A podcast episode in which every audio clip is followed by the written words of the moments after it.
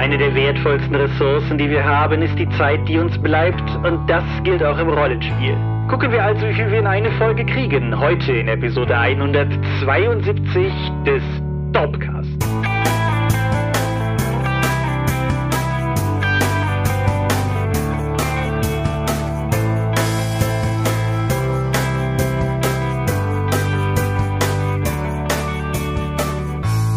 Hi und herzlich willkommen zu Episode 172 des Dorpcast. Einmal mehr haben wir uns heute versammelt, über Dinge zu reden, die mit Rollenspiel zu tun haben. Und wenn ich wir sage, dann meine ich zum einen dich. Michael Skorpio-Mingas, guten Abend. Zum anderen mich, Thomas Michalski. Hoi, und worüber reden wir heute? Zeitmanagement. Das ist, wenn ihr den Dorpcast regelmäßig hört, wie ihr wisst, etwas, worin wir nicht zwingend gut sind. Wieso? Ach, weil unsere Zeitplanungen ja nicht immer so ganz aufgehen, wie sie sollen, aber... Also äh, die Zeitplanung schon, nur und dass unsere Episoden wenig Struktur haben, weil es ein weitestgehend natürliches Gespräch ist. Das ist, so kann man das natürlich auch drehen, ja. Nee, genau, wir reden über Zeitplanung. Und zwar zwei Arten von Zeitplanung. Alles natürlich rund ums Rollenspiel, nämlich zum einen die Planung einer Runde im Sinne von die Runde vorbereiten, Zeitmanagement, auch abends dann am Tisch und so. Aber auch schon im Vorfeld, nämlich das Terminfinden von Runden. Beides sind Themen, die ihr euch bei der letztjährigen Jahresumfrage gewünscht hattet und die wir jetzt quasi in dieser Folge noch zusammen vereint haben, um da heute drüber zu reden. Ja, so ist das. Aber vorher Themen vor dem Thema. Genau. Fangen wir mit dem Feedback an. Feedback haben wir diesmal nochmal recht reichhaltig auf der Webseite schon beantwortet gehabt. Gab es da noch irgendwas, was du aufgreifen wolltest?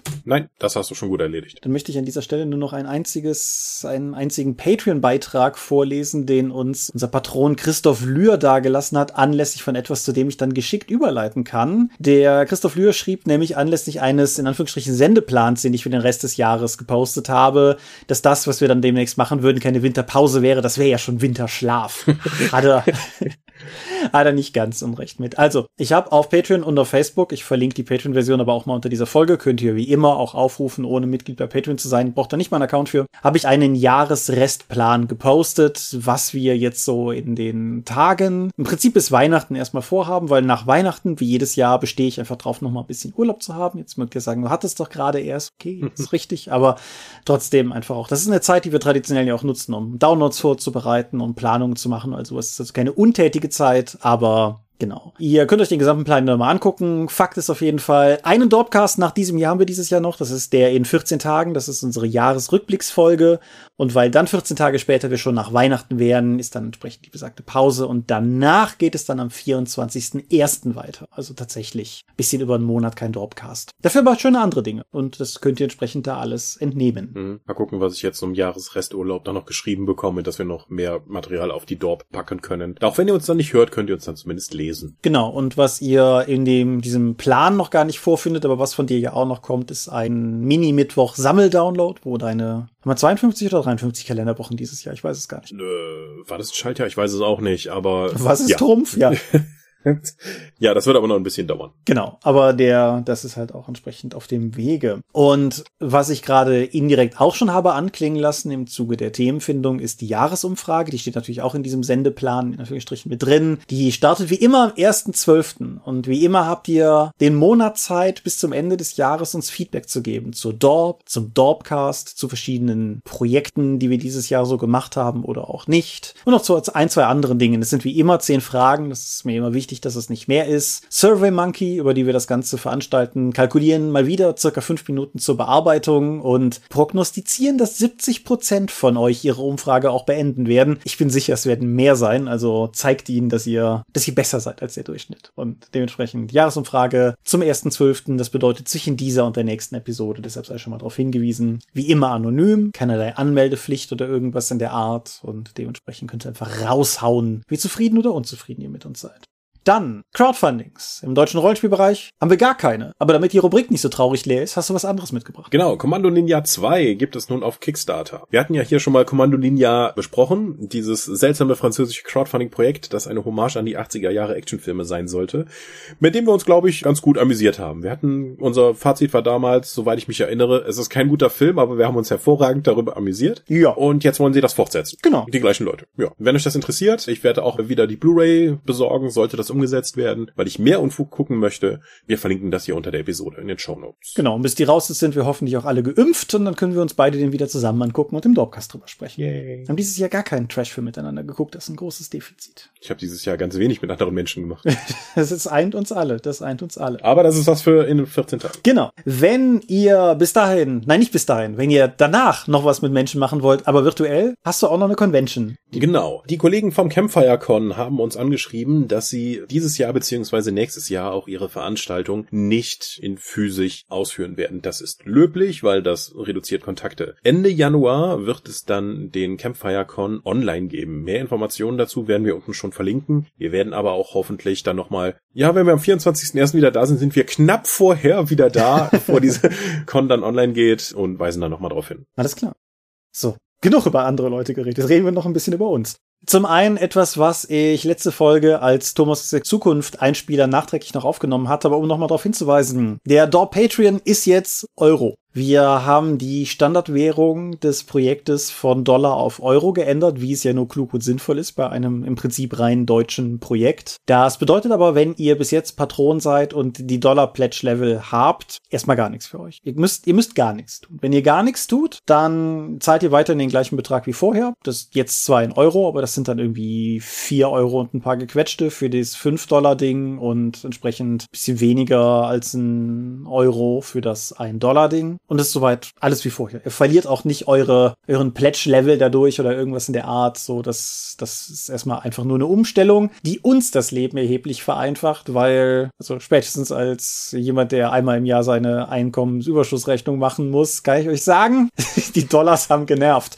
Dementsprechend ist die Umstellung auf Euro auf jeden Fall ein Gewinn. So ein bisschen schwieriger zu erklären. Ja, wohn, ach gut, du wohnst auch auf dem Dorf, das ist nicht die Sache, aber erklär mal der, der Finanzverwaltung, was ein Patreon ist. naja, wie auch immer, wenn ihr entsprechend wollt, könnt ihr aber natürlich gerne aufrunden auf die neuen Stufen, die wir haben. Die sind immer noch eins und fünf, jetzt nur ein Euro und fünf Euro für Doppling und Dop One gleichermaßen. So rechtzeitig ist dann halt ein bisschen mehr, aber wie gesagt, fühlt euch nicht genötigt. Es ist nur für Leute, die jetzt neu hinzukommen, die haben quasi diese beiden Eintrittsstufen. Ihr müsstet technisch auch in der Lage sein, andere Währungen zu verwenden, zumindest falls jemand von euch Brite ist und irgendwie britische Pfund verwendet, müsste das auch gehen. Kommt dann bei uns aber, glaube ich, auch als Euro an. Mhm. Ich habe auch mal alle meine Patreons, die ich unterstütze, die eigentlich nur Tabletop zentriert sind, auch entsprechend alle auf Euro umgestellt, nachdem mir aufgefallen ist, dass die entweder deutsch oder polnisch sind, also im europäischen Umfeld sowieso hängen. Mhm.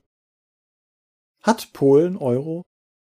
Hat Polen nicht noch immer Slotty? Thomas? Ja? Ernsthaft? die haben noch Slotty. Ja, siehste. Glaub mir doch. Wie gesagt, ich hatte das. Ich hatte das nämlich gemerkt und ich gab den Betrag bei PayPal ein und in Euro und dann sagte PayPal, kein Problem, das sind folgende kryptische Zahlen in Slotty, wo ich mir gedacht habe, ja, okay. Ein Slotty entspricht 0,22 Euro. ja. Genug der Währungsdiskussionen. Wir haben einen Fan-Download zu einem Fanprojekt erhalten. That's the first. Und zwar haben wir zu Markus im Garten des Magiers. Das ist ein DSA-Fan-Abenteuer und für das hatte der Thomas Leineweber, Alrix Huber auf Orkenspalter, sich die Mühe gemacht und hat zwei der Karten aus diesem Abenteuer in Incarnate umgesetzt, einem dieser kostenlosen, ich glaube kostenlosen, auf jeden Fall dieser Online-Zeichenprogramme für Karten. Und die Karten sind cool, die hat er uns geschickt, die liegen in 2K und 4K Auflösung vor. Ich weiß nicht genau, warum wir Karten in Videoformaten anbieten, aber hey, auf jeden Fall, die gibt's zum Download, die sind sehr hübsch und die sind jetzt auf der Webseite und sie kosten natürlich, wie alles andere bei uns auch, nix. Insofern vielen lieben Dank an den Thomas Leineweber und euch viel Spaß mit diesen Karten. Dopception, Fan-Downloads zu Fan-Downloads. Mal gucken, wie tief wir da noch kommen. Ja, also ich will jetzt mindestens irgendwie Fanfiction zu diesen Karten lesen oder so. Das war das letzte Mal, als ich nach Fanfiction aufgerufen habe, was war das? Batman und Legolas Fanfiction haben wir ja auch keine bekommen. Also insofern. Also ich habe mich nicht beschwert.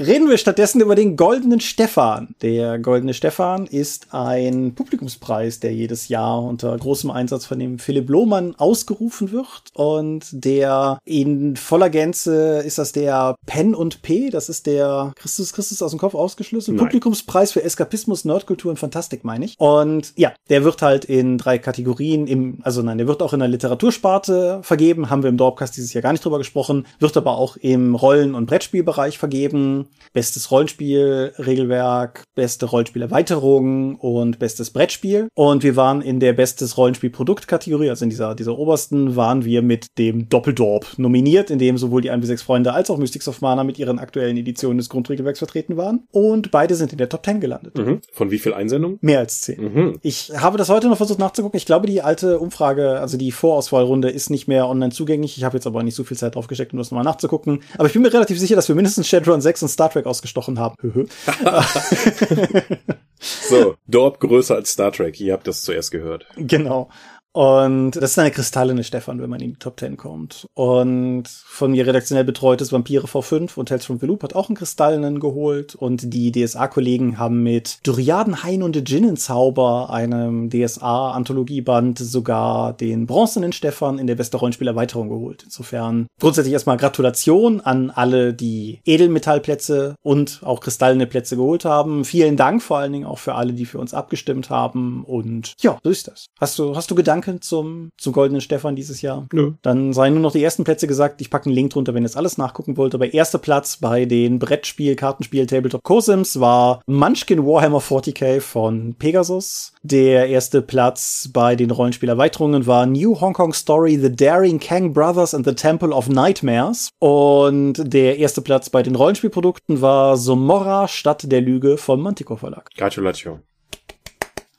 Aber sonst noch was? Ja, noch ein, noch ein Hinweis in ganz eigener Sache. Die freundlichen Leute von Paradox Interactive, die ja die Inhaber der Welt der Dunkelheit Lizenz auf Englisch sind, haben einen wöchentlichen Stream und im Zuge des wöchentlichen Streams von euch aus gesehen, vorletzte Woche sind auch mal die internationalen Partner zu Wort gekommen. Das sind die, also die, die Partner aus Sprachen, die nicht Englisch sind. Und im Zuge dessen bin ich auch irgendwie eine Minute 30 oder so im Video zu sehen. Falls es jemand sehen will, verlinke ich es hier drunter. Was ich aber vor allen Dingen spannend finde, ist, wie fundamental unterschiedlich die Präsentation der unterschiedlichen internationalen Partner sind. Gerade die italienischen Vampire-Leute finde ich sehr, sehr sympathisch, aber auch sehr, sehr anders. Italienisch. Ich weiß nicht. Kennst du genug Italiener, um das eingrenzen zu können? Ich kenne privat Art eine. Insofern nein, kann ich nicht. Aber sie, sie sind einfach sehr charmant, finde ich. Und italienisch akzentuiertes Englisch ist sowieso super, super cool, finde ich. Und insofern, ja, könnt ihr mal reinschauen, wenn ihr wollt. Oder nicht, wenn ihr nicht wollt. Ist jetzt nicht super tiefgründig von den Inhalten her. Und ich habe das Gefühl, genug geredet zu haben. Lass uns doch einfach mal zu den Medien fortschreiten. Und mit wir meinst du mich? Du kannst gerne anfangen, ja.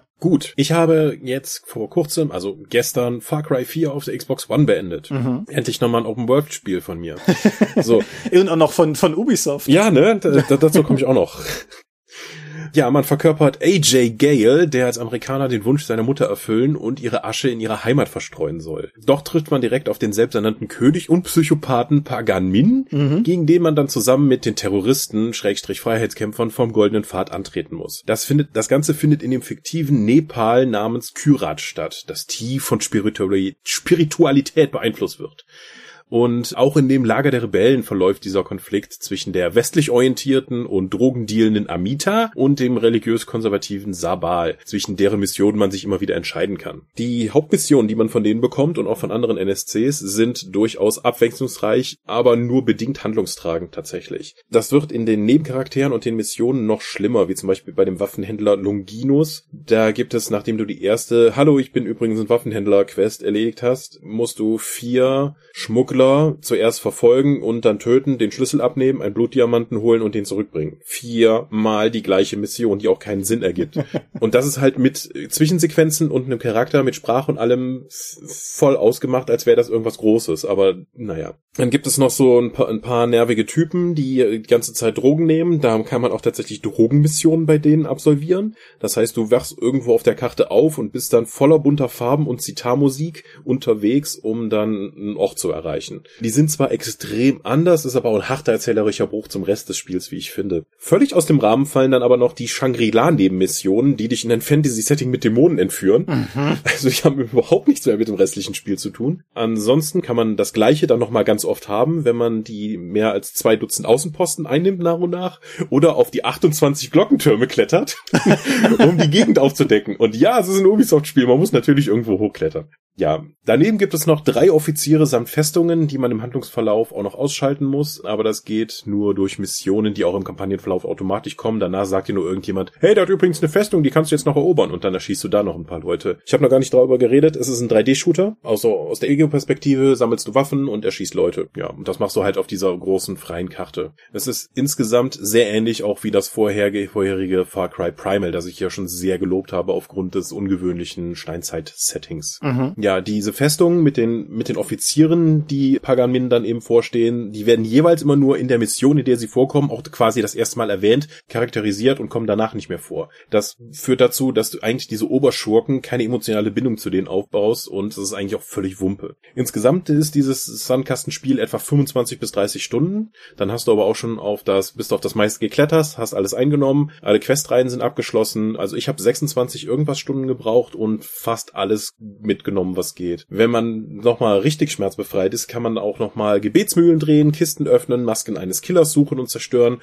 sowie Briefe und Tagebücher sammeln. Und natürlich Unmengen an Tieren töten und häuten, weil aus irgendeinem Grund in den Far Cry Spielen geht's halt nur, dass du eine größere Geldtasche bekommst, wenn du besonders seltene Tiere abmurkst. Das ist ja gerade bei dem Nepal-Setting gar nicht problematisch, ne? Da sprechen die NSCs auch oftmals drüber, so mit, ha, ich bin ja eigentlich gegen das Jagen, aber du verwertest wenigstens alles, oder ha, ich, ich esse ja keine Tiere, aber das war schon echt gefährlich hier. Hm, genau, deswegen habe ich gerade drei Nashörner mit dem Granatwerfer getötet.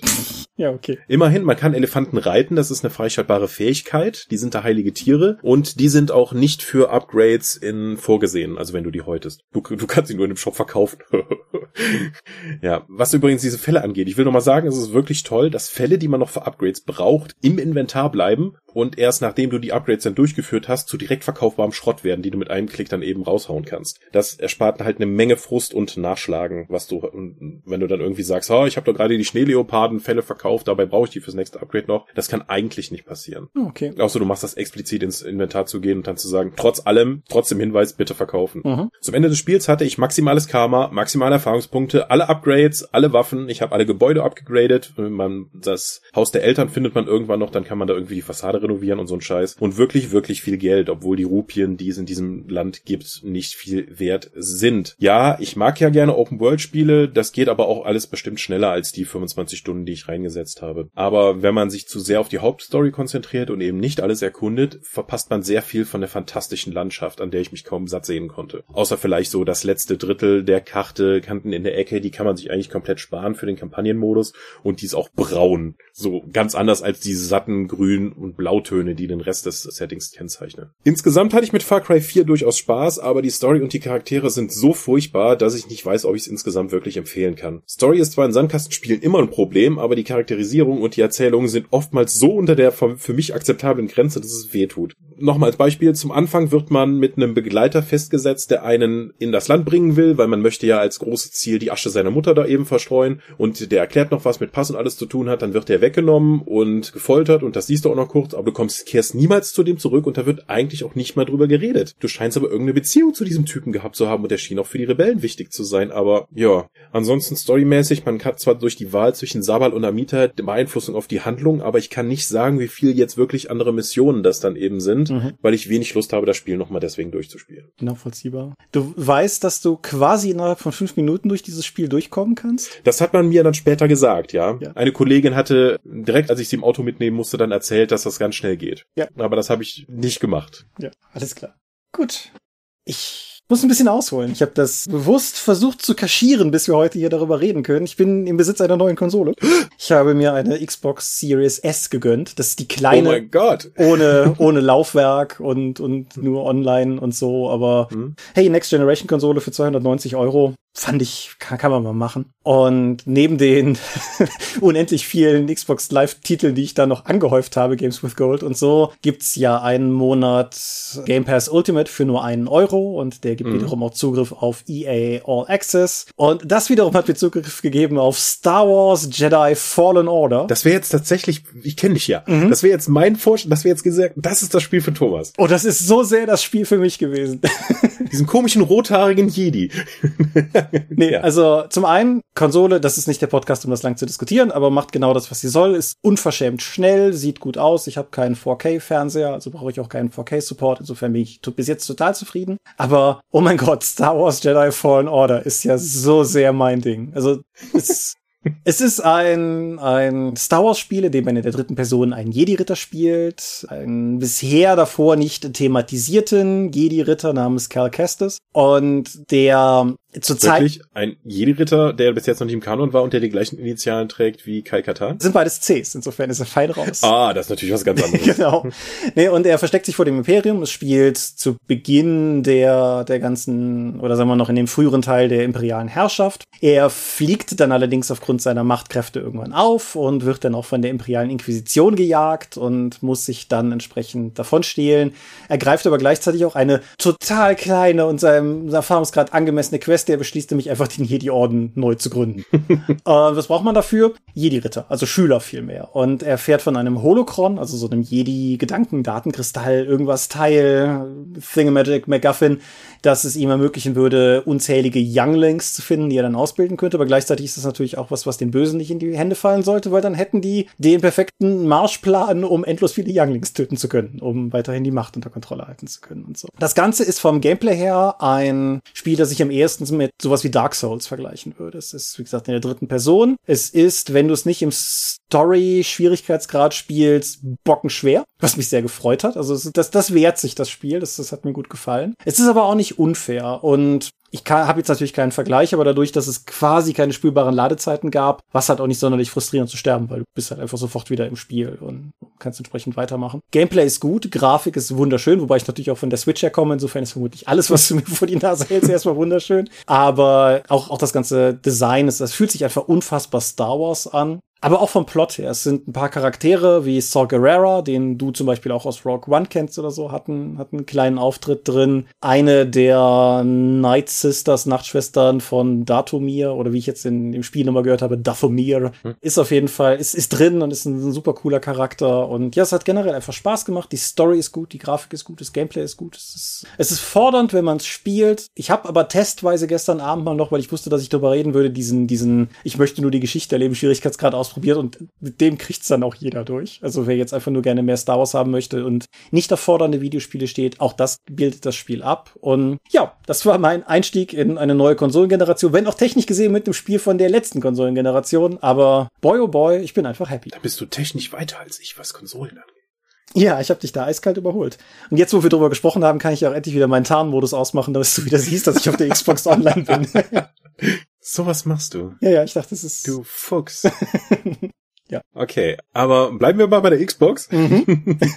ich wollte ja noch über die Add-ons von Borderlands 3 sprechen. Richtig, ja. Ja, die Add-ons gehen alle so sechs bis zehn Stunden und erweitern sowohl thematisch, dramaturgisch wie auch vom Level Cap die Hauptkampagne. Die können die ab einem gewissen Level innerhalb der Kampagne auch direkt aufsuchen, aber die Hauptstory passt die Stufen dann nicht an, sodass ihr dann du- dadurch einen Vorteil habt, wenn ihr zuerst die Add-ons spielt. Ich hatte zum Beispiel den erst, das erste von den Add-ons, den Jackpot, zuerst gespielt und hatte dann mehr als zehn Stufen Vorsprung in der Hauptkampagne gegenüber den Gegnern-Leveln, die dort waren. Was natürlich eine merkliche Auswirkung auf den Schwierigkeitsgrad hat, hatte und die Story nicht mehr so erleben konnte, wie sie eigentlich gedacht war. Falls das für jemanden relevant sein sollte, sei mal hiermit gewarnt. Die vier Add-ons, die es gab. Das ist zum ersten Moxies Überfall auf den Handsome Jackpot. Handsome Jack war der charismatische und schurkische Gegenspieler in Borderlands 2 und einer der Exe von Moxie. Die wirst du auch mal kennenlernen, wenn du Borderlands dann spielst. Die möchte nun Rache und schickt euch auf diesen, auf dessen Glücksspielraumstation, wo viele schräge Leute und eine Menge Roboter rumlaufen. Also packt auf jeden Fall Säurewaffen ein, weil gelber Lebenspunktbalken, Säurewaffen. Erspart ihr euch viel Arbeit. Gerade auch der Endkampf war ziemlich stark, wenn ihr gegen den ehemaligen Casinoleiter antretet, der von Jack eigentlich nur als Witz eingesetzt wurde, aber jetzt glaubt, dass er irgendwie Macht hätte. Ja, passieren noch lustige Dinge. Die zweite Erweiterung, die ist vielleicht für dich interessant. Woman, Liebe und Tentakel, die Hochzeit von Rainbright und Hammerlock. Der Großwildjäger und der Erbe des Großkonzerns wollen sich in hier endlich das Jawort geben, werden aber an ihrem exotischen Hochzeitsort von Kultisten bedroht, die von einem von ihnen den Körper übernehmen und von nun an hast du in einem sehr starken Mythos, also Lovecraft-Kontext, übernatürliche Gegner, passende Szenarien und auch Questen, die du dann erfüllen musst, mit sehr vielen Zitaten aus dem entsprechenden Kontext. Es gibt noch einen verwirrenden Bosskampf mit fliegenden Felsen, wo man dann zu Kultisten laufen soll, die sonst Schutzschilder haben auf anderer Seite. Das hat mich viel Nerven gekostet, aber ansonsten auch eine tolle Erweiterung. Die dritte Erweiterung ist Blutgeld. Das ist das Italo-Western-Thema, wo du auf einen entsprechenden Planeten kommst mit staubiger Grenzstadt, die von fiesen Psychos belagert wird und so weiter. Du, der, der Sheriff wurde gerade ermordet und der, die suchen natürlich jemanden neuen und da bist du natürlich super geeignet, wenn du gerade da reinkommst. Die Quests sind auch entsprechend nach dem harten Western-Tropes ausgerichtet, auch wenn ich am Anfang ein paar Probleme hatte, mich in das entsprechende Drama der Erzählung einzufinden, weil ich noch den Chaos-Modus aktiv hatte, den Borderlands eben bietet. Das gibt dir besseren Loot, aber auch zufällige Modifikationen auf das Spiel und bei mir war eben eingeschaltet, dass alle Köpfe wesentlich größer sind als sonst. Und wenn halt die Leute anfangen erstmal zu erzählen, wie schrecklich das ist und wie die Stadt belagert wird und die haben alle diese riesigen Ballonköpfe, hat ein bisschen bei mir darunter gelitten, aber ich konnte das nach der ersten, nachdem ich dann erstmal in der Stadt war und die ersten Zwischensequenzen durch waren, dann auch ausschalten, glücklicherweise. Die vierte und letzte Erweiterung für Borderlands 3 aus dem ersten Jahr ist Psychokrieg und der fantastische Fasterklack. Ja, da hat der Übersetzer einfach gesagt, ihr könnt mich alle mal, ich lasse das jetzt im englischen Original, das kriegen wir eh nicht hin. Kann ich absolut nachvollziehen. Krieg war ein Bonuscharakter aus Borderlands 2 und ist eine Psycho, gegen die du normalerweise kämpfst, mit einer gespaltenen Persönlichkeit, weswegen der auch vor allen Dingen auf deiner Seite kämpft und sich durch seltsame und verstörende Sätze mit seiner Umwelt verständigen versucht. Sowas, ich muss das Blutfahrrad nehmen. So, was will der von mir? ähm, in dem Addon dringen wir in die Psyche von Krieg ein und erleben in Quests Stationen seines Lebens, die ihn zu der Person gemacht haben, die er eben für alle anderen ist. Und hier geht man nochmal tief in die psychologischen Komponenten von Borderlands-Figuren ein, die ja alle irgendwie kaputt sind und neben ihrer schrillen Überdrehtheit aber auch immer eine Tragik besitzen. Bei Krieg läuft es dann insgesamt darauf hinaus, zu akzeptieren, dass meine Persönlichkeit auch negative Teile haben kann und nur das Gesamte da eben dann einen formt, selbst wenn es so ein Psychopath wie Krieg ist. Entsprechend, weil man in der Gedankenwelt eines Irren ist, auch sehr absurde Szenarien und auch Fleischbrücken und du musst irgendwann den Mond runterprügeln, damit du ein Geschoss hast, um auf die Festung seines Geistes zu schießen, weil sonst die Türen nicht kaputt gehen. Also spaßiger Kram. Und es wird natürlich auch immer wieder viel geschossen und die Level Caps gehen hoch und du findest neue Ausrüstung, wie man das eben bei Borderlands so macht. Ich habe es überhaupt nicht bereut, die Add-ons dann noch dazugenommen zu haben. Die haben alle vier, waren sinnvolle Erweiterungen und ich hatte auch viel Spaß mit denen. Cool. Du hattest auch mehr Spaß mit denen als mit dem Hauptspiel, korrekt? Jein, würde ich nicht sagen. Also das sind insgesamt alles tolle Sachen. Die Hauptkampagne von Borderlands 3 war halt ein Schwachpunkt, aber die ganzen Add-ons setzen halt vor allen Dingen nochmal Schwerpunkte oder ganz neue Themen, die greifen die auf. Also ja, vor allen Dingen die, die Antagonisten waren halt, die Bosskämpfer hatte ich ein Problem mit und die Antagonisten waren auch nicht nach ihren kompletten Möglichkeiten und zum Ende hin ging der Story halt das, die Luft aus. Das geht bei diesen kleinen Geschichten, die haben die halt schneller und dabei dann auch stringenter erzählt in den Add-ons. Okay. Gut. Ich mach's schnell. Zootopia ist ein Disney-Animationsfilm, mhm. der überall Zootopia heißt, außer in Deutschland, wo er Zoomania heißt und England, wo er Zootropolis heißt. Das ist auch alles nicht einfach geworden mit Disney. Naja, es ist ein Film, der in der Stadt Zootropolis spielt oder Zootopia. Kommt halt drauf an, welche Fassung ihr guckt. Worum es auf jeden Fall geht. Es ist eine Stadt, in der anthropomorphe Tiere leben. Und zwar gewissermaßen unterteilt in Beutetiere und Raubtiere. Und die Geschichte erzählt von Judy Hobbs, einem aus dem ländlichen Bunnyborough stammenden Hasen, der beschließt, Polizist werden zu wollen. Und alle verarschen sie deshalb, weil ja ein Beutetier das Polizist ist, Polizist werden will, da hat man ja noch nie von gehört. Aber sie setzt sich durch mit entsprechendem Eifer, um dann auch tatsächlich in die große Stadt versetzt zu werden, richtig offiziell als Polizistin und dort dann erstmal als Politesse eingesetzt zu werden und Tickets zu verteilen. Aber wie sich das so gehört, wird sie natürlich trotzdem in einen, einen großen Fall hineingezogen, zusammen mit einem Fuchs. Der Film gibt sich zu Beginn sehr schnell viel Mühe zu etablieren, dass diese langohrigen Puscheltiere und Füchse, dass das definitiv nicht gut zusammen zusammengeht und Dementsprechend ist es dann natürlich vorhersehbar auch gewissermaßen ein Buddy-Cop-Film, wo die beiden sich zusammenreißen müssen. Der Film hat eine insofern ganz interessante Prämisse, als dass ein Teil der Handlung darin besteht, dass diese Tiere wieder in ihre frühere tierische Form zurückzufallen scheinen. Also entsprechend wieder zu vierbeinigen, nicht anthropomorphen und im schlechten Fall dann halt Raubtieren werden. Und das fand ich eine interessante Prämisse, weil es eine ganz interessante Metakurve aufmacht zu diesem ganzen Konzept von anthropomorphen Tieren.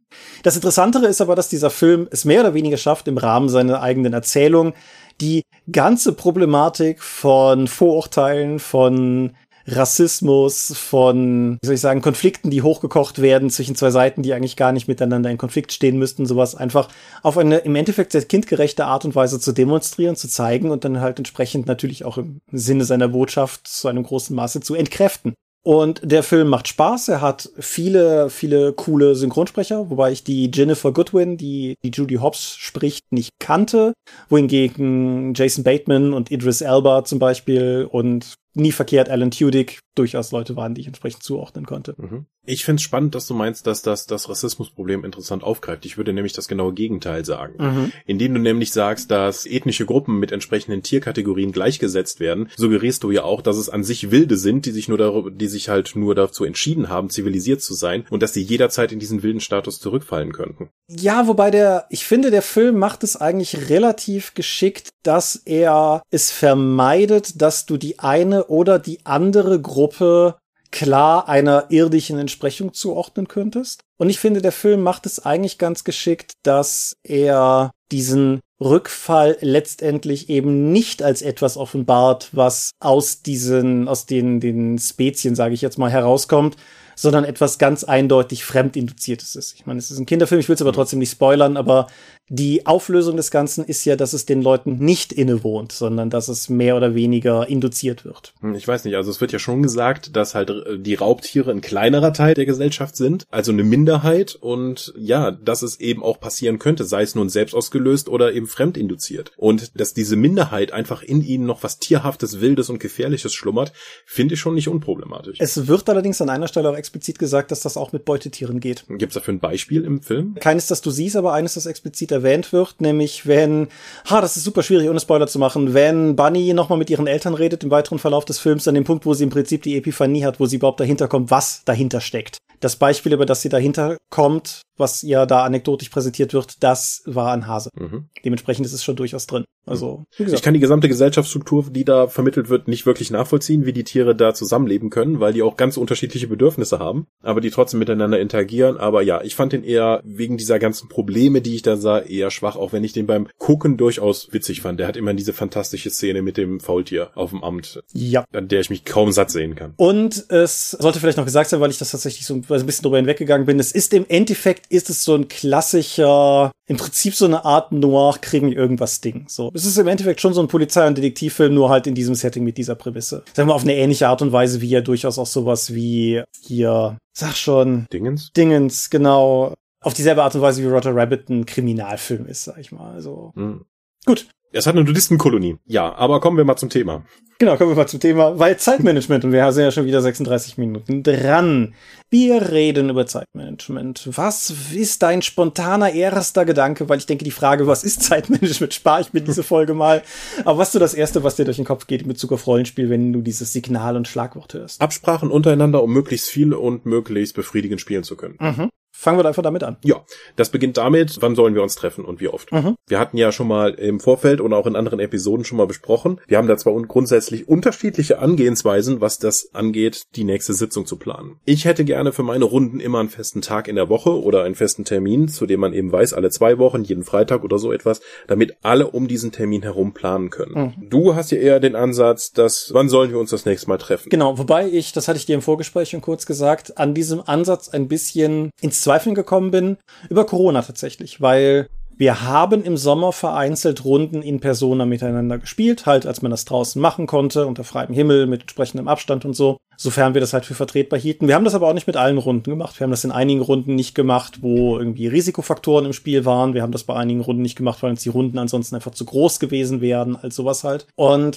was mir darüber aufgefallen ist, ist, dass ich zwar durchaus recht hatte darin, dass ich keine Probleme hatte, vor der Pandemie jetzt meine Woche mit Rollenspielrunden zu füllen, dass wenn man aber einige dieser Rollenspielrunden aus der Gleichung rausnimmt, sich zeigt, dass die Verteilung sehr viel krummer ist, als ich das subjektiv wahrgenommen habe. Mhm. Was für mich durchaus die Frage in den Raum stellt, ob das Modell, wie wir das bisher verfolgt haben, tatsächlich klug ist oder ob es nicht eigentlich sinnvoller wäre, auf einen festen Termin zu gehen, meinetwegen halt mit einer der einer großen Anzahl Runden Prä-Pandemie Rechnung zollen würde, sagen wir mal, indem der Abstand zwischen den Runden größer ist. Irgendwas in der Art. Also wir spielen nicht jeden Donnerstag, sondern wir spielen irgendwie jeden ersten Donnerstag im Monat oder sowas in der Art. Dann könnte man das ja durchaus auch verteilen. Mhm.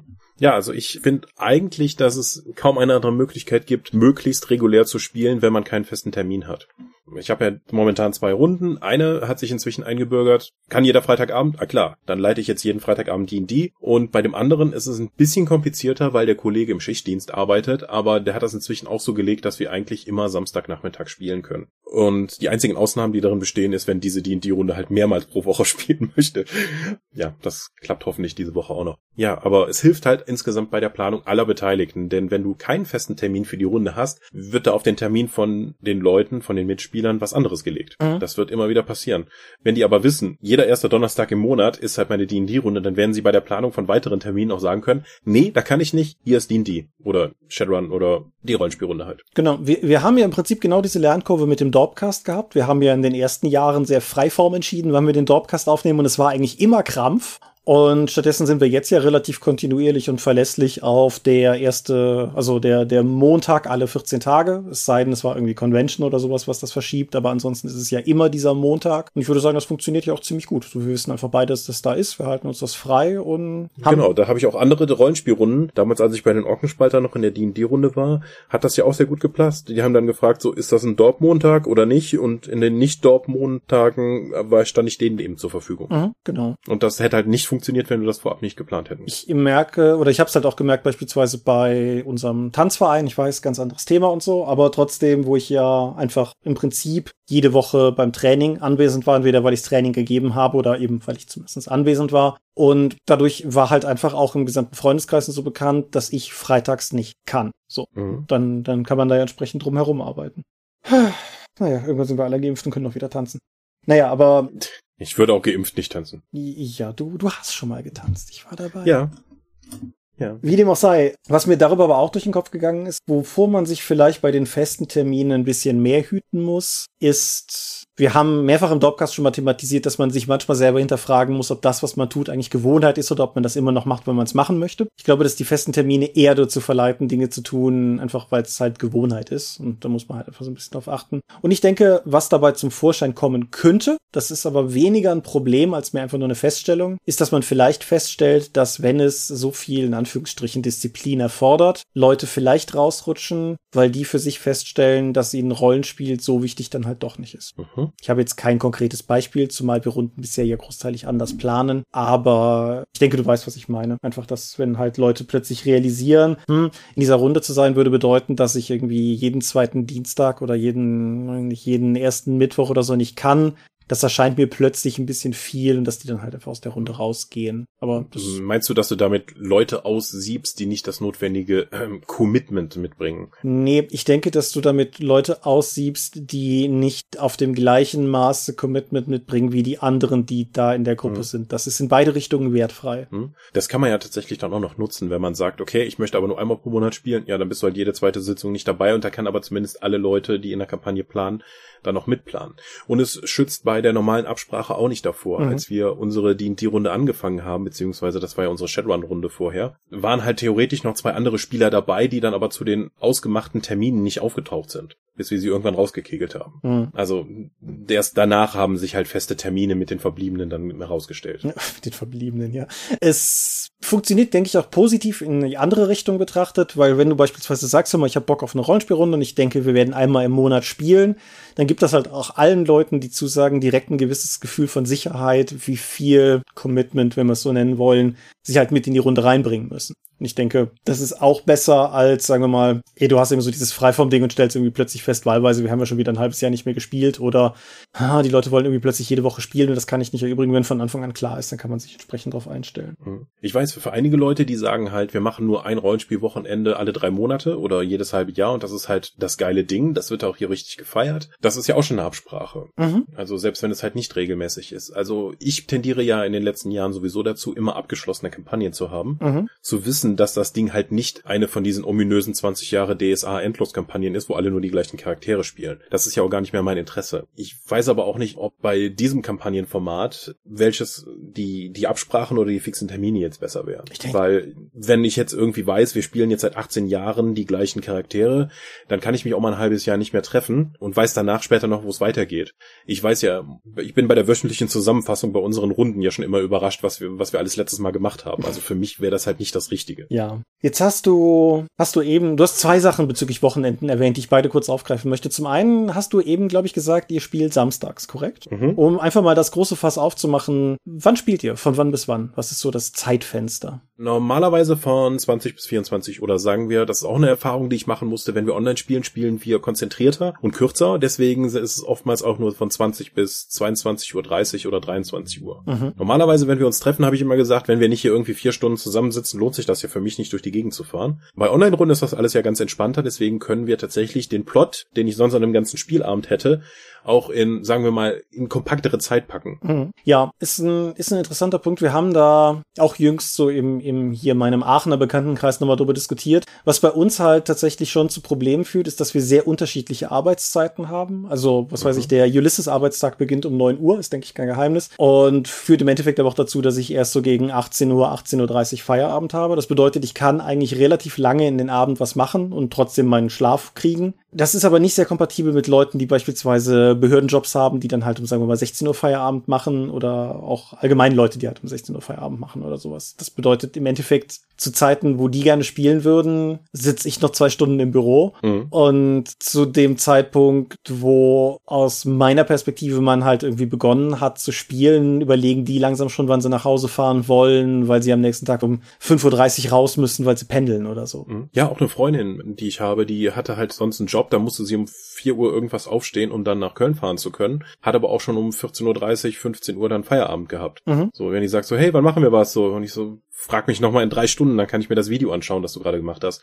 Oder auch Kollegen, die halt im Lehrerdienst tätig sind. Ja, ich habe halt auch manchmal von, von Freunden oder sowas, dass ich irgendwie eine, eine Telegram- oder WhatsApp-Nachricht kriege und die dann mit irgend sowas endet wie, wünscht dir auch einen schönen Feierabend, wo ich mir halt denke so, ja, genau, in drei Stunden. Mhm. So, aber ja, das ist, also wir haben dieselben 40 Stunden, aber wir haben halt einfach einen verschobenen Zeitplan. Und gerade, gerade wenn halt auch bei mir noch dazu kommt, nach Aachen, ich fahre halt eine Stunde. Ich bin gewillt, das zu tun, dafür mag ich die Leute und das Hobby zu gerne. Aber dann eine Stunde zu fahren und dann sagen wir mal, um 23 Uhr schon aufhören zu müssen, weil Leute nach Hause gehen, weil sie am nächsten Morgen früh raus müssen. Keine Kritik an den Leuten. Aber das macht das Gesamtzeitkontingent halt schon unattraktiv. Mhm. Und davon ausgehend, du hast diese Event-Wochenenden oder so erwähnt, nenne ich sie mal so. Ja. Das geht ja durchaus auch in so eine Richtung wie die Rollenspielwochenenden, wo ich ja auch auf einigen war, die von den Vögten ausgerichtet werden und wo ich die euch Dorpcast-Hörern ja auch jüngst noch bekannte, so jüngst war es gar nicht mehr, aber Hannah Möllmann auch mit der schon gespielt habe und so. Und das ist cool, aber es ist nochmal eine ganz andere Darreichungsform. Also die, da ist es ja auch nicht so, dass sie sagen, das ist irgendwie jedes Dritteljahr oder so, es ist jährlich. Das ist halt mhm. wirklich so ein, so ein Event das dadurch. Ist ein Ding, das ist ein Event, das ist was Besonderes. Genau.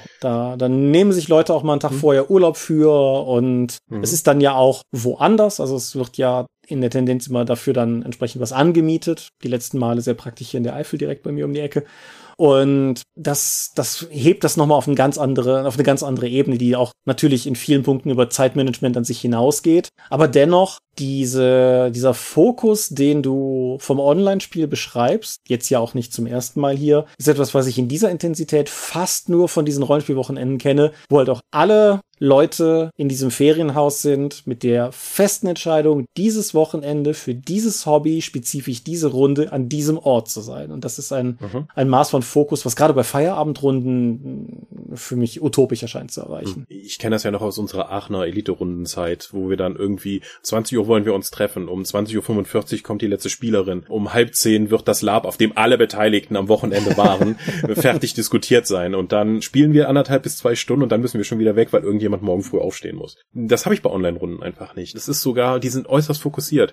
Wir hatten jetzt in den letzten Mal, hat dann jemand vorgeschlagen, so, hey, wir können ja auch mal sowas zusammen machen, hier dieses Online-Spiel spielen oder das oder einfach mal abhängen. Also, ja, klar. Also, wenn wir das außerhalb des Rollenspiels machen, vielleicht wenn euch so nach sozialen Kontakten ist, aber das jetzt zum Spielen und das hat bis jetzt immer gut funktioniert. Je länger wir jetzt miteinander spielen, desto mehr wird das mit dem Sozialkram. Das kann man aus irgendeinem Grund nicht verhindern, wenn man sich sympathisch ist. Aber insgesamt muss ich sagen, ich habe außerhalb der Online-Runden habe ich nie so fokussiertes Rollenspiel erlebt. Nicht mal auf Cons. Was ja eigentlich das Gegenteil von meiner eigentlichen Prämisse ist, mit der ich an Online-Spiel rangegangen bin, weil ich dachte, ich werde konstant hier von Kram abgelenkt. Mhm. Aber das genaue Gegenteil ist der Fall. Ja, Ich werde mir spätestens, wenn dann halt irgendwann nächstes Jahr die Gelegenheiten wieder mehr werden, tatsächlich mit den physischen Runden an einem Ort zu spielen, auf jeden Fall nochmal viele Gedanken darüber machen müssen, wie sich das möglicherweise übertragen lässt. Und siehst du bei dir eine Wahrscheinlichkeit, dass zumindest eine dieser Runden eine Chance hätte, irgendwie auch physisch sich zu manifestieren und sei es auch nur Nein. mal eventig? Eventig vielleicht, aber weitestgehend wird es bei Online-Runden bleiben. Das hat einfach mit der Entfernung zu tun. Mhm. Ich wusste jetzt nicht, wie weit ihr alle auseinandersetzt. Also bei der einen Runde weiß ich es, aber bei der, mhm. ja. Gut, aber dann, dann gehen wir doch mal in die Runden tiefer rein. Du hast das Bequatschen vom LARP vorher erwähnt. Es ist aber im Grunde sogar fast egal, glaube ich, also alle Runden, die ich kenne, die, die lange genug physisch miteinander spielen, wenn halt nicht über das LARP vom vergangenen Wochenende gesprochen wird, weil wir alle keine Zeit fürs LARPen mehr haben in dem Maße oder sowas. Hast du alle Varianten von, ach, ich wollte dir noch den Trailer zeigen, ach, habe ich dir schon erzählt das, ach, wir müssen auch mal über das und das völlig unabhängige Projekt reden. Also der, der gezielte, fokussierte Einstieg ist meiner Erfahrung nach schwierig. Mhm. Und ich habe da auch keine gute Lösung für bisher. Weil es halt auch immer ein sozialer, ein Bruch des sozialen Kontraktes ist an dieser Stelle, halt das Socializing zu unterbrechen, indem man dieses banale Spielen dann aufkommt. Weswegen du ja eigentlich da bist, was ja eigentlich der soziale Kontrakt ist, weswegen ihr euch trefft. Aber hier treffen halt verschiedene Punkte aufeinander. Wenn du aber auch merkst, dass die Leute heute Abend irgendwie gar nicht beim Thema sind und viel lieber eigentlich auch miteinander quatschen wollen, statt zu spielen, ich wäre damals vermutlich eher angepisst gewesen. Heute würde ich sagen, komm, dann lass uns das lieber so machen. Wir sind ja allen hier, um eine gute Zeit zu haben. Das müssen wir jetzt nicht forcieren zu spielen. Ja, das haben wir auch durchaus schon gemacht. Also jetzt in jüngerer Zeit, Präpandemie, aber jüngerer Zeit, dass wir halt einfach gemerkt haben, explizit wieder die Feierabendrunden vor allen Dingen. Ich habe die jetzt so hervorgestellt, wir hatten auch immer so Samstagsrunden, aber die Feierabendrunden, wo wir einfach gemerkt haben, keiner ist so richtig bei der Sache, der Spielleiter eigentlich auch nicht. Ach komm, quatschen wir einfach noch ein bisschen oder so. Das, mhm. das ist ja durchaus auch nicht verkehrt. Es ist aber, denke ich, in gewisser Weise Teil des Gruppenvertrags, dass man sich darauf verständigt, dass das eine Option ist. Weil, wie du schon sagtest, dein früheres Ich wäre davon angepisst gewesen und das hält ja andere Leute heute auch nicht davon ab, weiterhin von sowas angepisst zu sein. Das heißt, man sollte sich da schon darüber einig sein, dass das okay ist und dass das, dass man damit umgeht, wenn es dazu kommt. Oder zumindest drüber zu sprechen. Genau. Anderer, anderer Todesstoß für viele Zeitplanungen, da hatten wir im Vorgespräch gerade auch schon kurz drüber geredet, bei physischen Runden ist meiner Erfahrung nach Essen. Hm. Ich hätte jetzt Kinder gesagt, aber Essen ist auch sehr richtig, ja. Kinder, ja. Von den physischen Runden, an die ich mich jetzt aktiv erinnere, gibt es eigentlich nur eine, wo Kinder eine regelmäßige Konstellation mal eine Zeit lang waren. Da war es aber halt auch tatsächlich so, dass wir dann sagen, wir haben uns um 8 Uhr getroffen und, oder ist wahrscheinlich zu spät gewesen. Wir haben uns um irgendeine Uhrzeit getroffen, das ist lang genug her. Und mhm. dann verging erstmal noch eine Stunde, während die Mutter damit beschäftigt war, die Kinder irgendwie ins Bett zu kriegen und dann nochmal mhm. ins Bett zu kriegen und irgendwann ja, ja, dann. Genau. So um halb zehn sind die Kinder dann zum dritten Mal ins Bett gebracht worden und dann kann man auch anfangen zu spielen. Genau. aber dann darf man nicht so laut sein, weil die Kinder schlafen und so weiter und so fort. Ja. Das ist alles beim Online-Rollenspiel viel weniger relevant. Ja. Das mit dem Essen ist aber, um das noch kurz aufzugreifen, wie ich, wie ich gerade schon sagte. Also angenommen, ich habe, sagen wir mal, 18, 18.30 Uhr Feierabend, ich fahre eine Stunde nach Aachen. Das bedeutet im Endeffekt, ich habe nicht sinnvoll Zeit, wenn wir um 8 Uhr anfangen würden zu spielen, hier mir noch was zu kochen, bevor ich rüberfahre. Ich kann natürlich am Tag vorher was kochen und vorbereiten oder irgendwas in der Art oder mir unterwegs was holen. Aber das ist natürlich alles irgendwie sperrig. Dann kannst du mit der Runde was bestellen. Das ist aber gerade mit so kurzen Runden meiner Erfahrung nach tödlich, weil du bestellst, Du fängst an, nach einer Dreiviertelstunde kommt der Lieferbote, dann hörst du auf, dann isst du. Mhm. Dann hast du nochmal so einen Kraftakt, um die Runde wieder reinzukriegen. Und dann hast du effektiv über den ganzen Essensakt einmal den Flow und einmal irgendwie noch eine Stunde verloren, bis es irgendwie weitergeht. Mhm. Was wir versucht haben als Kompromiss, das nicht, was nicht schlecht funktioniert, aber halt auch, sagen wir mal, nicht perfekt ist, war, dass wir dem Spielleiter, bei dem wir spielen, vorher die Essensbestellungen durchgegeben haben. Der Spielleiter so bestellt, mehr oder weniger, dass das Essen da ist, wenn wir eintreffen, dass dieses Eingangs Initialquatschen und die Nahrungsaufnahme in einen Akt kombinierbar waren, ohne dass halt noch irgendwie die Zeit dafür drauf geht. Mhm. Ist aber schon richtig Logistik. Dann. Ja, und dann kommt wieder mit, wer bezahlt, wann, wo liegt das Geld aus. Das sind alles Sachen, über die man sich eigentlich nicht kümmern möchte, weil das ist so lange okay, solange es läuft. Das wird so ein Problem, wenn es nicht läuft. Ja. Wieder Online-Runden, großer Vorteil. Die Leute sitzen zu Hause und haben in der Regel, wenn sie was essen wollen, können sie kurz aufstehen, mal sich eine Suppe holen oder sonst was, so einen Kühlschrank gehen. Und alle Leute haben in der Regel gegessen, wenn das Spiel losgeht. Ja, wobei es auch natürlich so eine Zeit Zeitmanagement-Sache ist, wenn du eine Gruppe hast, die alle früh genug Feierabend hat, in gewisser Übertragung, erinnere dich an die Zeit in Aachen, als wir beide noch faule Studenten waren, mhm. wo wir problemlos vor der Runde uns noch im, für die Aachener unter euch, Bambi-Grill treffen konnten, um dann halt noch irgendwie unser, unser Essen zu mampfen, hin zu dem Maß, dass die Leute hinterm Tresen irgendwann wussten, wer wir beide sind und wir nicht mal mehr bestellen mussten. Wir sind dann reingegangen, haben uns hingesetzt und irgendwann haben die uns das Essen hingestellt. Es gab jedes Mal mehr Pommes, es war so großartig. dann haben wir da zusammen mit dem Typen hinter der Theke Simpsons geguckt im, im Bambi und ich habe mein halbes Hähnchen mit Pommes gegessen. Ich hatte meine Currywurst, genau. Und, mm, ja. Gut halt. Ja, das ging. Aber das ging halt auch nur, weil wir früh genug dran waren. Und dieses, dieses ja. Zeitfenster habe ich zumindest halt einfach nicht mehr aufgrund der Anreise. Ja, also zumindest bei unserer Runde ist es so, wir wissen, der Spielleiter kommt etwa um 18.30 Uhr zu Hause, wir fangen trotzdem um 20 Uhr an. Mhm. Weil dann hat noch jeder Zeit vorab tatsächlich was zu essen. Weil jetzt irgendwie hinzukommen, weil es theoretisch möglich ist, um 19 Uhr loszulegen, was es wäre, aber dann alle gestresst sind, hilft ja keinem. Dann sollen die Leute vorab nochmal ihre E-Mails checken, was essen und ihre Sachen erledigen, damit wir auch ab 20 Uhr uns darauf konzentrieren können, eben zu spielen. Mhm. Gut.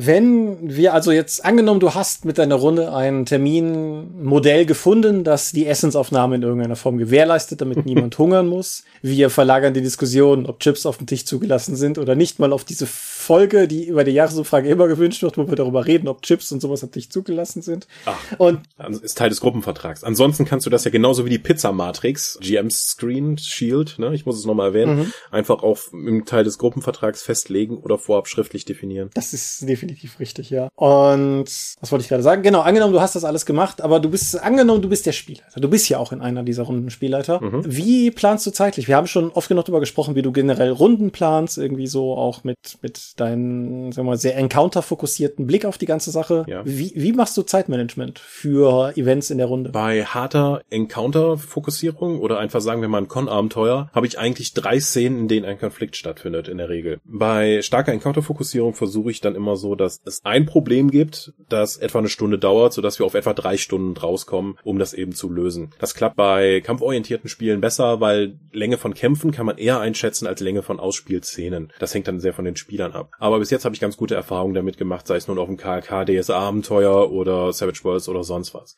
Die aktuelle Kampagne, die ich leite, ist so stark Freeform, wie ich es halt noch nie probiert habe. Ich setze mich einfach hin, höre, was die Spieler machen wollen und gehe dann darauf ein. Das heißt, ich habe keine Vorbereitung, wenn es losgeht. Deswegen weiß ich nicht, wie es passt. Ich lasse dann einfach so lange laufen, bis ich sagen kann, okay, hier kann ich einen dramaturgischen Cut machen und wir machen nächstes Mal weiter, sag mir bitte ungefähr, wo ihr hin wollt. Dann ignoriere ich das und setze mich wieder hin und setze einfach da an, wo es losgeht. Das habe ich in dieser Form und dieser Härte auch noch nie getan und da werde ich auch nochmal drüber reden, wenn die Kampagne beendet ist, was ich daraus gelernt habe. Mhm. Wie zum Beispiel letzten Freitag war es einfach so, okay, wir machen das jetzt, was ihr geplant habt. Das funkt, oh, ihr habt viel besser gewürfelt, als ich mir das gedacht habe. Euer kleiner Heist ist durchgegangen. So, jetzt haben wir aber auch schon kurz vor Mitternacht. Das wollte ich noch durchziehen. Ich hätte, weil das ist ein dramaturgischer Plan, den die vorab gefasst haben, den ich dann noch ausführen wollte. Ich wollte nicht, dass die jetzt irgendwie planen und wir fangen dann die nächste Sitzung damit an, dass die es umsetzen, weil das hätte ich selbst nicht mehr zusammenbekommen. Deswegen hat es diesmal, war das auch eine Vier-Stunden-Runde anstelle der sonstigen zweieinhalb bis drei. Mhm. Aber die hatten auch gefragt, Michael, wie, wie müde bist du? Können wir das noch machen? Ja, können wir machen. Hahaha. mein Kollege ist nicht mehr krank, ich bin nicht überarbeitet diese Woche. Hat funktioniert. Mhm. Und es muss halt keiner nach Hause fahren. Die Leute haben in der Regel, sind ja schon in ihrer Wohnung und das macht es halt sehr viel einfacher, dann eben nicht irgendwann unbedingt cutten zu müssen. In der anderen Runde ist das auch so, da haben wir einen Familienvater mit vier Kindern, der sagt halt so, ich muss jetzt hier Schluss machen, morgen um fünf sitzt mein erstes Kind auf mir. Da kann ich natürlich auch verstehen, dass wir dann irgendwann cutten müssen, aber die Runde ist da auch schon so eingespielt, dass das auch kein Problem ist. Ja, ich kann von mir aus sagen, dass ich bei weitem nicht dieses Maß an Systematik aufweise. Ich habe so ein nicht näher definiertes Bauchgefühl, wie lange Dinge normalerweise ungefähr dauern, was natürlich auch daran liegt, dass ich deutlich weniger Kampfencounter und sowas habe und sehr viel mehr so Interaktionskram. Und bei mir ist es meistens ja eher so, dass ich, sagen wir mal, nicht ein Ende für die Runde überlege, sondern mehr so drei an verschiedenen Punkten, wo ich mir einfach denke, wenn ich ungefähr in die Nähe von sowas komme, es ist ja nie so strikt geplant, aber wenn ich ungefähr in die Nähe von sowas komme, kann ich damit vielleicht noch einen interessanten Endpunkt erreichen und dass ich dann halt einfach während der Runde auf die Uhr gucke und mir denke, okay, es geht auf Mitternacht, dann ist es wohl langsam mal Zeit, irgendwie dies oder jenes aus dem Hut zu ziehen oder eben mhm. diese oder jene Konsequenz zünden zu lassen aus Ereignissen, die vorher passiert sind, irgendwas in der Art. Du hast als Spielleiter ja auch die dramaturgische Kontrolle. Ja. Du kannst ja auch Sachen einfach verkürzen oder beschleunigen, indem du halt Hinweise reinwirfst. Ja. Oder auch ganz offensiv, was ich persönlich auch nicht schlimm finde, manchmal irgendwie so, was weiß ich, du hast noch irgendwie so ein, so ein Ermittlungsteil, aber im Prinzip ist alles schon klar und dass du dann halt einfach sagst, so ja, um das hier kurz zusammenzufassen, ihr redet noch mit den drei anderen Haushalten und die bestätigen mehr oder weniger eure Theorie. So. Ja. Gratulation, halbe Stunde gespart. Und, ja. ja. Oder auch ganz brutal ansprechen, so mit, wie lange wollt ihr noch machen? Ich bin relativ müde. Dann würden sich meiner Erfahrung nach die Leute auch stärker wieder auf ergebnisorientiertes Rollenspiel fokussieren, anstatt jetzt irgendwie Sachen auszuspielen oder Shadowrun-Krankheit endlos Sachen zu diskutieren. Ja, oder, oder so Sachen wie, auf die Leute achten. Ne? Irgendwie wirken die mhm. Leute schläfrig, das kriegt man ja im Amtich durchaus gut mit. Oder einfach auch so verräterische Sachen wie fangen sie schon mal an, die, zumindest die weniger genutzten Stifte wieder in die Mappe zu stecken oder so, wo du einfach denkst, okay, da, da bereitet jemand seinen Abgang vor. Oder halt, persönlich noch besser, im Gruppenvertrag quasi auch einfach zu vereinbaren, dass Leute früh genug warnen, wenn, sagen wir mal, ihre, ihre Schmerzgrenze naht. Sei es jetzt mhm. eine feste oder dass sie einfach merken, sie werden müde oder so. Ich bemühe mich in diesen Planungen trotzdem es ein bisschen so zu machen, dass innerhalb dieses nicht näher definierten Zeitfensters möglichst alle irgendwas Interessantes tun können. Das geht über Zeitplanung hinaus, so das klassische Spotlight-Ding, worüber wir auch schon oft genug gesprochen haben, aber das, das geht andererseits in Zeitplanung auch wieder rein, weil du halt einfach auch gucken musst, das ist ja total cool, wenn du für XY eine wirklich coole Szene hast, aber wenn du an dem Abend nicht dazu kommst, geht XY mit dem Gefühl nach Hause, keine coole Szene gehabt zu haben. So. Hm. Oder du planst eine Szene für einen Spieler oder eine Spielerin ein und die gehen nicht drauf ein. Mhm. So, okay, ja, das hat jetzt zehn Minuten gedauert, aber das war eine Stunde geplant. Machen wir einfach weiter. Ein, ein Troll greift an. So. ja. Bei D&D ist das einfacher.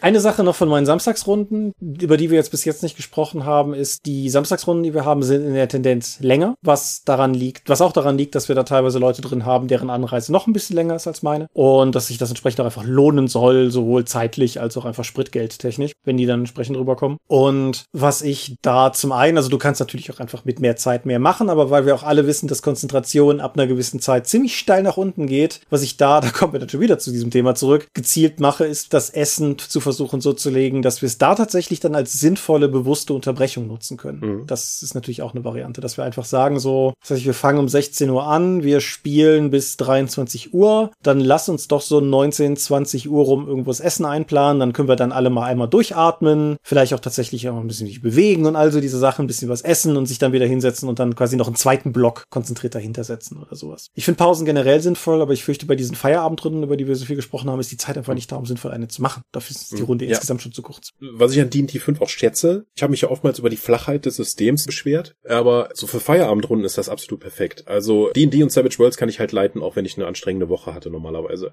Und in der Runde, wo ich Spieler bin bei D&D, ist es noch einfacher. Da kann ich halt nebenbei bemalen, weil ich bin der einzige Nicht-Caster der Gruppe. Während die halt noch lange diskutieren, sage ich, ich greife an, ich greife an, nächster. Mhm. Das heißt, ich kann halt auch mit geringerem Aufwand geistiger Art da noch an der Runde partizipieren. Ja, das ist was, wo ich zum Beispiel bei Hexen durchaus merke, dass ich an Grenzen manchmal komme. Hexen ist ja jetzt nicht super kompliziert, aber die Mechaniken hinter den individuellen Fähigkeiten meines Charakters sind ja schon alle so ein bisschen spezifisch und eigen und gerade wenn wir dann auch eine längere Zeit nicht gespielt haben, Gott bewahre jetzt die nächste Runde nach der ganzen Pause, wo ich dann auch manchmal, wenn ich vorher nicht mehr nochmal die Zeit genommen habe, mir das anzugucken, dann abends an der Runde sitze, dann noch den Arbeitstag in den Knochen habe, drauf gucke und mir denke, boah, ich glaube, ich schieße. Hm. So, es ist halt. Ja, deswegen habe ich mich auch für dieses harte Freeform-System entschieden bei D&D, weil ich einfach gedacht habe, ich möchte eigentlich jetzt nicht neben dem Job noch selbst eine eigene Kampagne aufziehen, schreiben und Abenteuer vorbereiten. Mhm. Ich möchte so wenig Arbeit damit haben wie möglich und ich werde am Ende mal so eine Gesamtfazit dazu ziehen. Also im, die Spieler kommen immer noch wieder, also so schlimm kann es nicht sein, aber auch als Spielleiterperspektive mal dazu was sagen. Ja, ähnliches können wir gerne mal machen, aber das ist noch ferner in der Zukunft. Ich hatte ja gerade eine Magus-Runde, endlich eine Magus-Runde zusammenbekommen, als die Pandemie zugeschlagen hat. Die wird dann nächstes Jahr irgendwann passieren und bei der ist es bei mir genau andersrum. Da bin ich nochmal sehr viel enger im Konzept, nicht zwingend in der Zeitplanung, aber enger im Konzept, als ich das lange gewesen bin und ich bin sehr gespannt, ob das funktioniert oder ob ich das alles nach der zweiten Runde über die Schulter werfe und was anderes mache. Mal gucken. Aber es gibt zumindest einen relativ straighten Plan. Mal sehen, ob der funktioniert.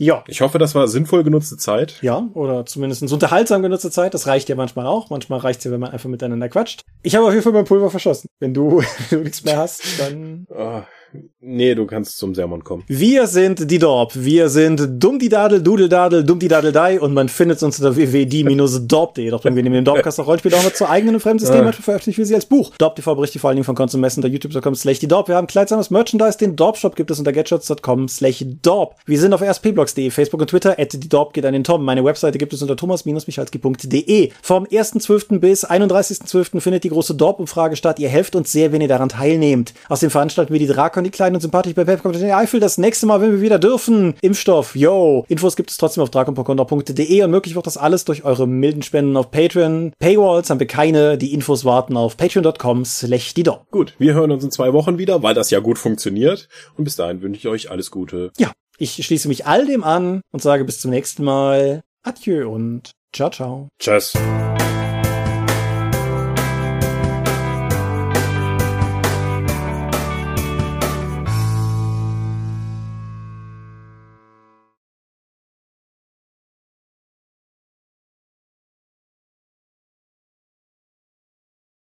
Ja. Ich habe den Eindruck, ich habe dich heute häufiger unterbrochen als sonst. Möglich. Wenn ich meine Arbeit im Schnitt gut mache, wird's keiner merken. Das war mir ja so auch auf, auf zwischenmenschlicher Ebene wollte ich das nochmal sagen und mich dafür entschuldigen, Thomas. Ich äh, nehme das zur Kenntnis. Ich äh, kann es natürlich alternativ im Schnitt auch so aussehen lassen, als wäre es viel schlimmer gewesen.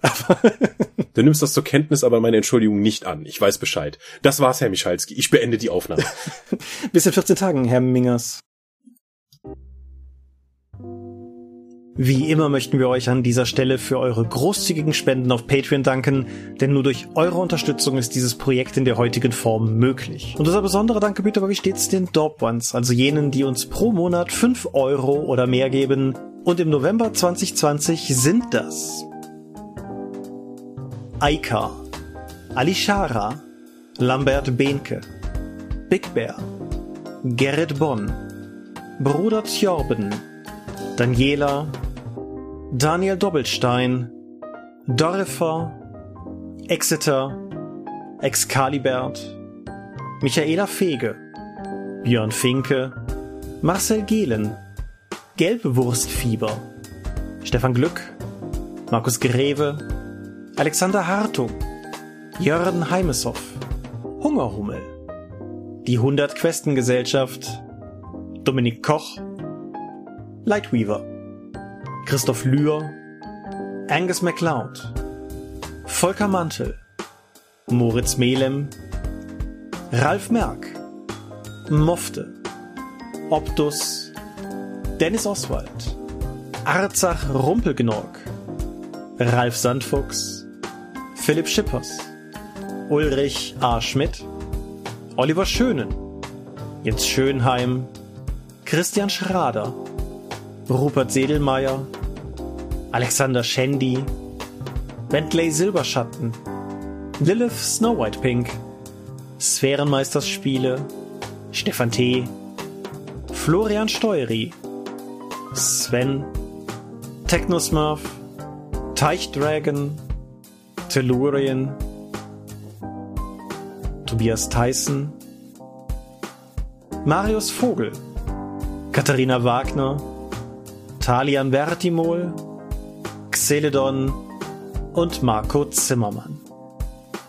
Danke, dass ihr uns freiwillig ohne Paywall und Auflagen so tatkräftig unterstützt, einfach weil ihr es könnt. Danke.